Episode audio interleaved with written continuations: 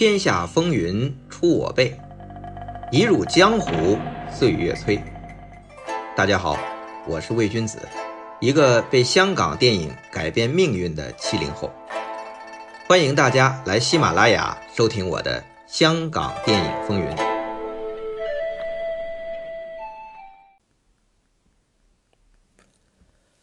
朋友们，新年好！二零二零过去了，现在是二零二一年，希望新的一年大家越来越好。书接上文，话说李修贤蒙张彻导演伸手一指，十八岁就成为张家班的五虎将，晋身大银幕，看着真挺幸运。但实际上啊，张彻没有一部戏捧他当男主角。眼看着同班同学其他四虎江大卫、狄龙、陈观泰相继崛起，都能独当一面了，连王中都被张彻力捧，领衔主演了一部叫做《警察》的戏。从此啊，王中的警察形象深入人心，从七十年代一直吃到八十年代初，从电影吃到电视剧。反观李修贤。虽然张彻也推荐他上过其他导演的戏，像张僧泽的《江湖行》演男主角，但张彻自己的戏可没捧过他做男主角。后来他去中国台湾发展，也没带他，人家转而又捧了傅生啊、戚冠军啊、郭追啊这些新同学出来。那李修贤只能留在邵氏做冷板凳，按指令完成片约，人家给什么你拍什么。没有什么主动权，当然啊，也拍了像《中国超人》啊、《星星王》啊这两部邵氏在海外最赚钱的戏。但《中国超人》啊，其实学的是日本奥特曼，《星星王》抄的是美国片《金刚》啊。大家都明白，人类男主角都不怎么重要，换谁演啊都一样。所以李修贤依然算不上什么卖座影星。那李修贤有很强的危机感，他一边演戏一边学电影的所有幕后，包括剪辑呀、配音呐、拍摄呀、制片呐、编剧呀，其实啊就是憋着劲，能够像姜大卫、狄龙那样做导演，人家那是张彻力捧，李修贤就得自己找机会。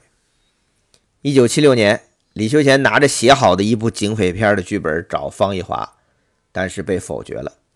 因为现在流行的是武侠片呢，拍警匪片，谁看呢？就给压下来了。这一下就过了五年，到一九八一年啊，才让李修贤和蓝乃才联合导演了一部赛车片《单程路》，反响一般，也没怎么受重视。那李修贤就离开邵氏，终于把几年前向方逸华自荐的警匪片剧本拍了出来。由郑则仕和王青两个谐星领衔主演，结果非常卖座，一百一十多万的成本卖了六百多万的票房，赢了同期邵氏大导演刘家良执导、傅声和郑少秋联合主演的《御猫三系锦毛鼠》。李修贤扬眉吐气呀，那邵氏也是见猎欣喜，方逸华马上要找李修贤回来。但这个时候，李修贤已经被陈勋奇签了两部片约。当时，陈勋奇和咏春高手也是电影人黎英旧得到了金公主的支持，成立了永嘉公司。那李修贤就为永嘉拍戏。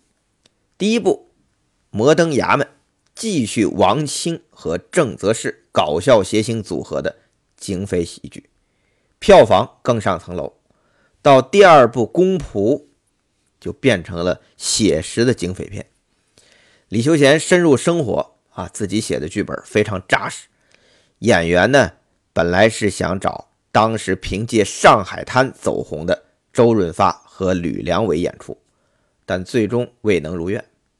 那李修贤就主动请缨，自导自演。说起来啊，那个时候的李修贤也是有点落寞呀。演员出道，在邵氏演过很多戏的男主角，但没张彻的戏啊。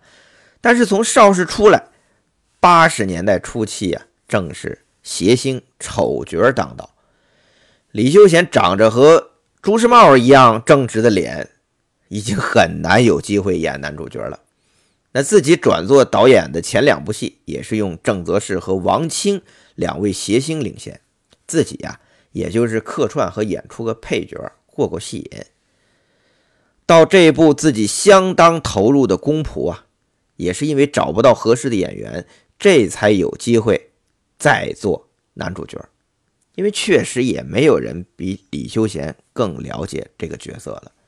至于另外一个主角呢，就找了凭借新浪潮警匪片《边缘人》引人注目的艾迪演出。这部戏啊，因为是比较严肃的社会写实题材，在当年喜剧大行其道的八十年代中期，其实啊算是比较冷门的。更何况主演还是刚刚三十出头就已经过气的李修贤呢。那李修贤知道争取这个机会不容易。就和陈勋奇说：“你只要让我演这个男主角啊，我只收编剧费和导演费，这男主角的片酬啊，我也不收了。”这才有了得到领衔主演的机会。结果《公仆》上映后，在稳定的票房成绩之外，好评如潮。李修贤饰演的便衣刑警充满生活质感，既粗鲁又正义。混迹黑白两道，有公私分明；独自办案时勇往无前，误杀小孩也经历了心路的彷徨，演活了一个有血有肉的差人形象。那李修贤也凭此片获得了中国台湾金马奖和香港电影金像奖双料影帝。警察形象，嘿，自此深入人心。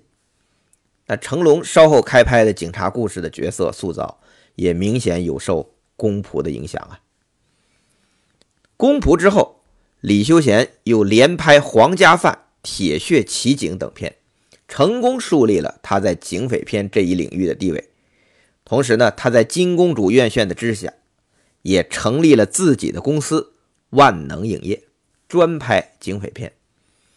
当时啊。因为李修贤警察形象深入人心，即便不是他制作的电影，像参演麦当雄的《江湖情》啊，《英雄好汉》也是演出对抗黑恶势力的警察形象。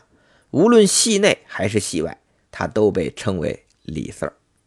那旗下万能影业这个公司啊，一年一到两部警匪片的产量，票房成绩也很稳定，在香港影坛那也是。一方诸侯了。平心而论啊，李修贤能有这样的成就，和带他入行的恩师张彻关系还真不大，全靠他自己打拼来的。这点连张彻自己都承认。他制作的戏可是没有一部捧李修贤当男主角啊。前面说了，嘿，跑去中国台湾创业，带了。狄龙、江大卫过去，又捧红了富生、屈冠军，也没带李修贤，全看他自生自灭。但偏偏就是这个不太受宠的徒弟，却是张家班弟子最孝顺的一个。之前上海滩十三太保，他是为老师免费拍戏的众徒弟其中的一位。在张彻和刘家良反目了十几年之后。也是李修贤牵线，希望能化解两位前辈恩师的恩怨。当时啊，刘家良在拍一部戏，对面的片场就是《喋血双雄》剧组。那《喋血双雄》里有张彻的两个徒弟啊，导演是吴宇森，主演李修贤嘛。有一天，李修贤就过来找刘家良，说张彻呀想见见他。刘家良想了想，答应了。两人一见面，张彻先说了第一句话：“家良，我老了。”刘家良一听，心里一酸，还能说什么呀？只说了一句：“我们都老了。”后来拍《义胆群英》，虽然刘家良没有现身，但弟弟刘家荣出现帮手，也算是代表他了。刘家良和张彻两人也算是一见。泯恩仇，那这里李修贤是功不可没。到拍这个义胆群英这个时候了，李修贤更是尽心尽尽力啊。他停掉了万能影业的日常工作，整件公司所有的人都加入进来，承担整部戏的拍摄工作。严格来讲，为老师拍这部纪念作出力最多的，第一就是他李修贤，第二吴宇森。李修贤是实际上的监制啊，署名监制的是徐克，吴宇森挂名联合导演，但主要都是他拍的。因为要顾及到风格统一，那李修贤为义胆群英出力最多，不仅亲力亲为啊，还带了他的班底全员上阵。原来在李修贤成立万能期间，这李修贤也像他师傅张彻那样，大胆提拔新人担任导演和重要角色，比如黄百文，本来是李修贤的副导演，也演出重要角色。被李修贤后来提拔成导演，还有就是我们熟悉的大傻陈奎安，之前一直在跑龙套演配角，跟了李修贤之后，才有机会演出像《喋血双雄》中的大反派。其他这李修贤的班底啊，还有夏战士啊、伊凡威啊，甚至还包括左颂生，都是李修贤万能影业八十年代后期第一阶段相对固定的班底。在《义胆群英》中，黄百文、陈奎安、夏战士、伊凡威都有出镜演出，但戏份最重的，无疑是跟李修贤时间最短的周星驰。在这部《义胆群英》中啊，周星驰饰演跟随陈官泰的忠心小弟，为了大哥上位，不惜出头，还主动进了监狱，可怜最终被大哥用完即弃。惨到临死前也不相信自己是被大哥派来的人灭口啊！那这个角色啊，在群星云集的《玉胆义胆群星》里啊，还是很出彩的。周星驰也演绎的很用心、很用力，是他成为喜剧巨星天王之前难得的一次正剧演出。论戏份啊，仅次于李修贤、姜大卫、陈观泰。和五马、黄沾、倪震差不多，算得上义胆群英、众星之列。但我们要真仔细算算，这周星驰的资历最浅。要知道这部戏，连路人甲、跑龙套、演宾客的都是响当当的人物，像唐家呀、袁和平啊、岳华呀、董彪啊、秦沛呀，就连演的最差的吧，纯属玩票的倪震。都有大编剧父亲倪匡的护航加持。那么周星驰又何德何能，在这样的一种戏里边演出这么重要的角色呢？那当然是李修贤的全力推荐啊。吴宇森回忆拍《义胆群英》的时候，他这么说：“他说当时李修贤带周星驰过来，请他。”给周星驰多一些戏。那拍的时候，吴宇森觉得周星驰演的很自然，因为他的表演很现代，不是那种传统的方式。吴宇森觉得不错，就真的改剧本，加重周星驰的台词，给周星驰表演的空间。那周星驰也很放开的去演。这是吴宇森的回忆。当然啊，我们从现在看，这周星驰的正剧演法啊，显得还是有些稚嫩。但确实还不错。而在此之前不久啊，周星驰刚刚凭借和李修贤联合主演的《霹雳先锋》获得了台湾金马奖的最佳男配角，那是他俩合作的第一部戏。到《义胆群英》，这是他俩的第二部戏。认识不到两年，李修贤就这么力捧周星驰。比起张彻对李修贤，那可是用心多了。那么，李修贤和周星驰有什么渊源呢？嗨，还真没什么特别的渊源。说起来，完全是来自偶然的一面之缘。当时还在 TVB 拍电视剧集的周星驰，有一天晚上去迪斯科歌舞厅，哎，去玩正好看到大名鼎鼎的。李修贤、李 Sir 也在，周星驰就主动过去打招呼。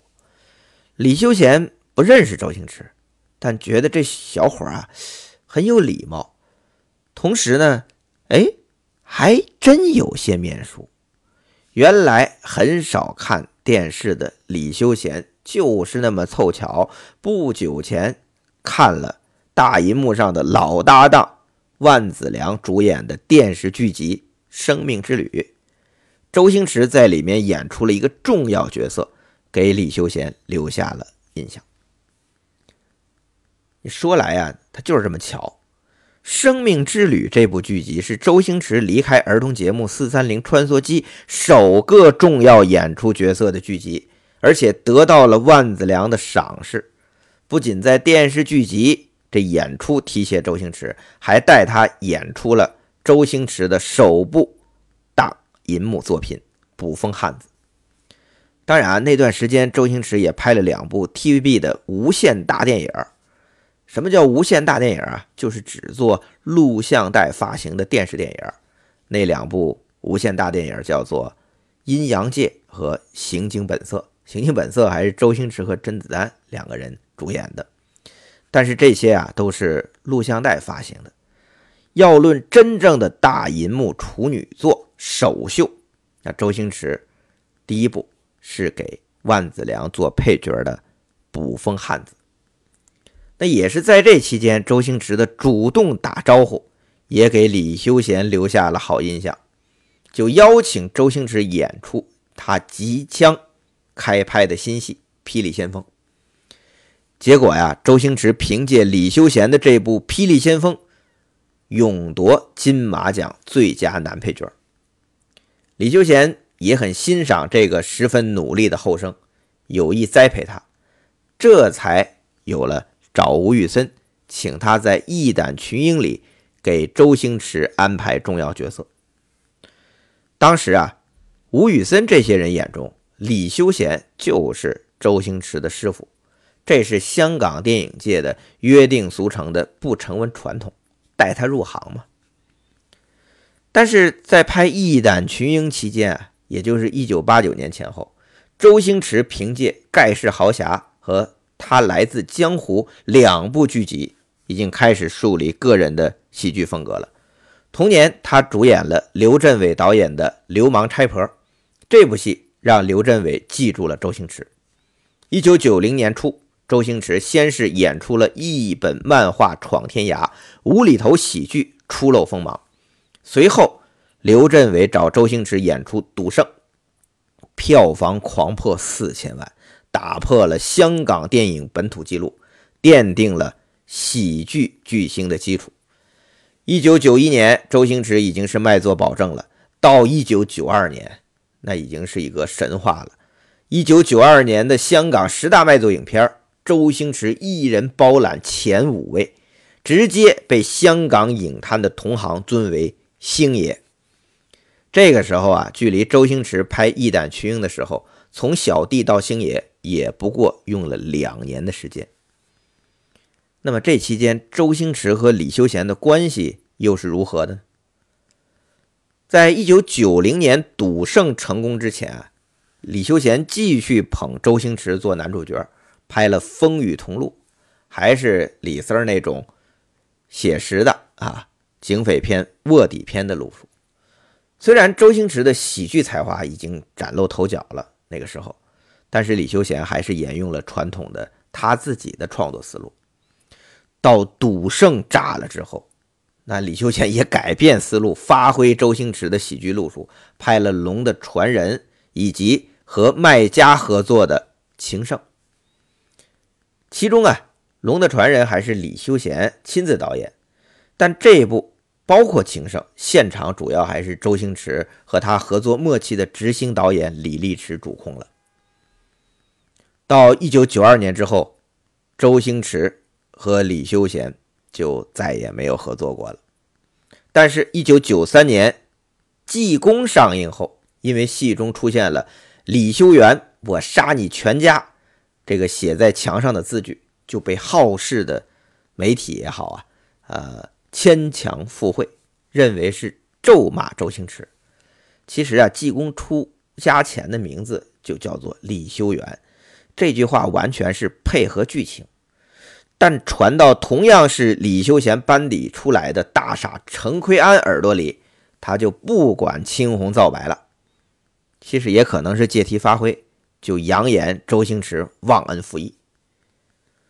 那李修贤后来接受访问时被问及周星驰啊，也曾经有点生气的说：“周星驰发达后不认人。”在二零零九年啊，香港影视展做了一个香港警匪片二十年风云论坛，《边缘人》的导演张国明，《无间道》的导演刘伟强，《野兽刑警》的导演陈嘉上，《窃听风云》的导演麦兆辉、庄文强出席，当然也少不了香港警察的代言人李修贤。那小弟我和《古惑仔》的编剧监制文俊老师是做主持人。论坛内容啊，不必多言。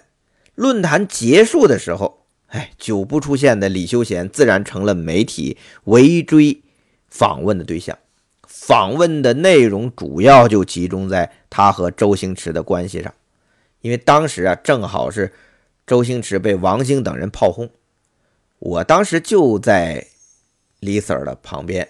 就亲耳听到李修贤说，他提携过很多人，但除了周星驰啊，个个是朋友。李 Sir 说：“我的电话没改过，但是周星驰也没打电话来过，也不知道他们算不算认识了。”嗨，关于这个周星驰和李修贤的恩怨啊，影迷站在周星驰这边的比例啊，应该占。很大一部分原因呢有几点：第一，光听李修贤数了周星驰了，可没见周星驰说过李修贤的不是。相反的，在获得香港金像奖时，还会在台上感谢李修贤呢。那第二个原因是，李修贤只是在周星驰没红时提携过他而已。况且人家都公开感谢你了，人家周星驰红跟你也没什么关系啊。而且，李修贤是拍警匪片的，尤其是到九十年代主拍一批权力渲染、感官刺激的奇案片，比如《人肉叉烧包》这些。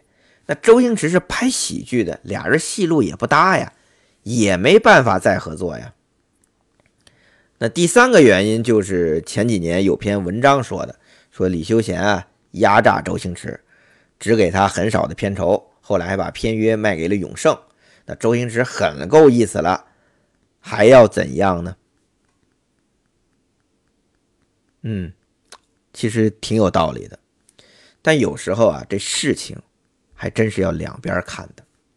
最主要啊，还是涉及到各自为人处事的态度。李修贤是受人滴水之恩必当涌泉相报的江湖汉子，严格来说，他和张彻的关系。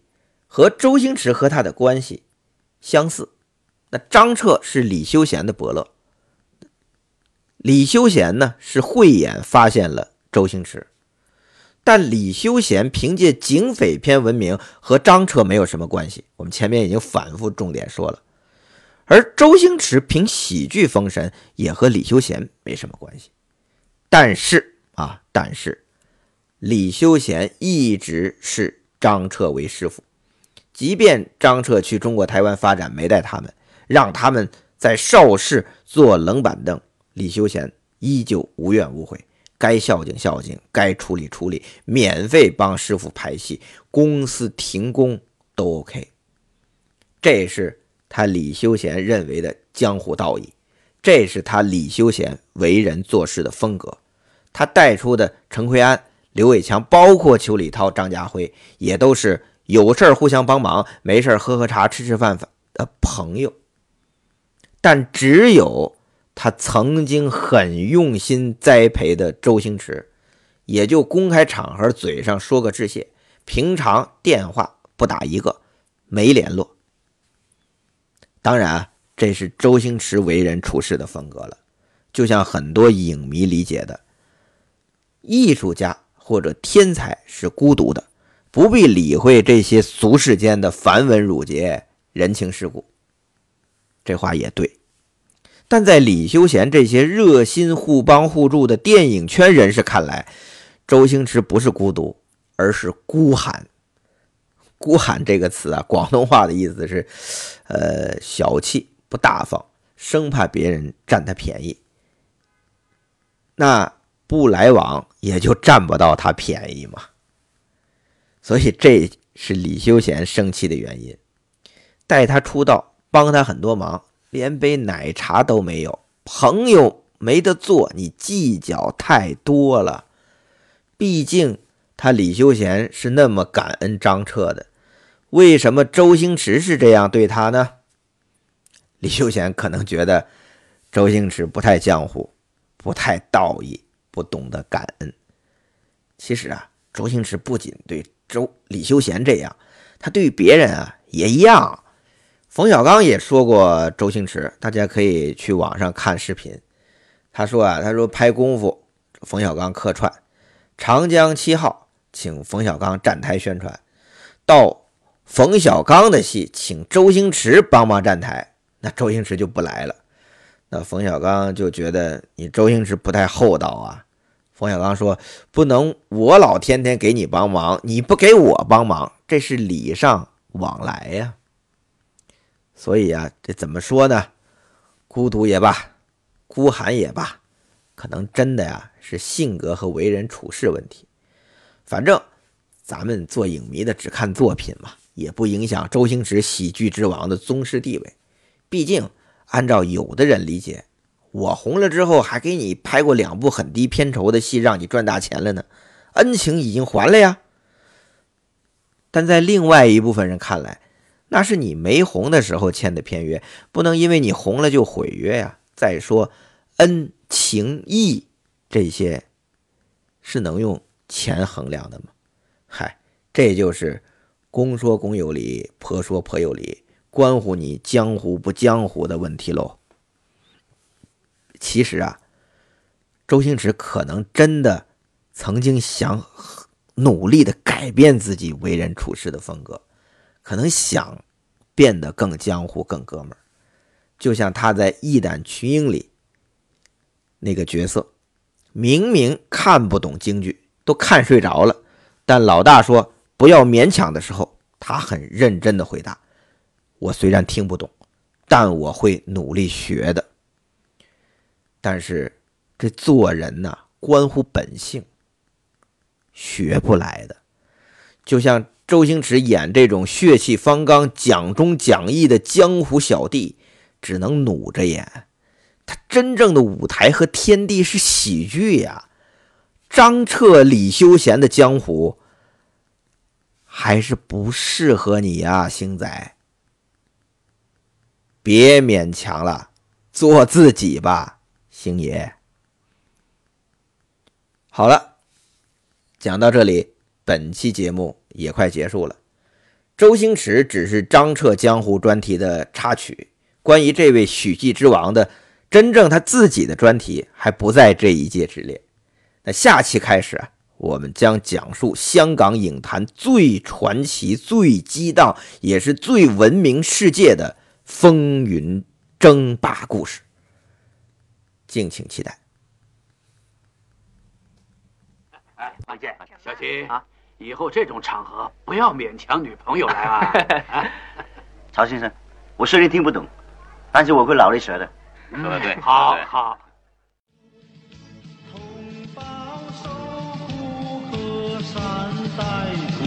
我会牢牢我不管生在哪里，我是中国人。无论是在何处，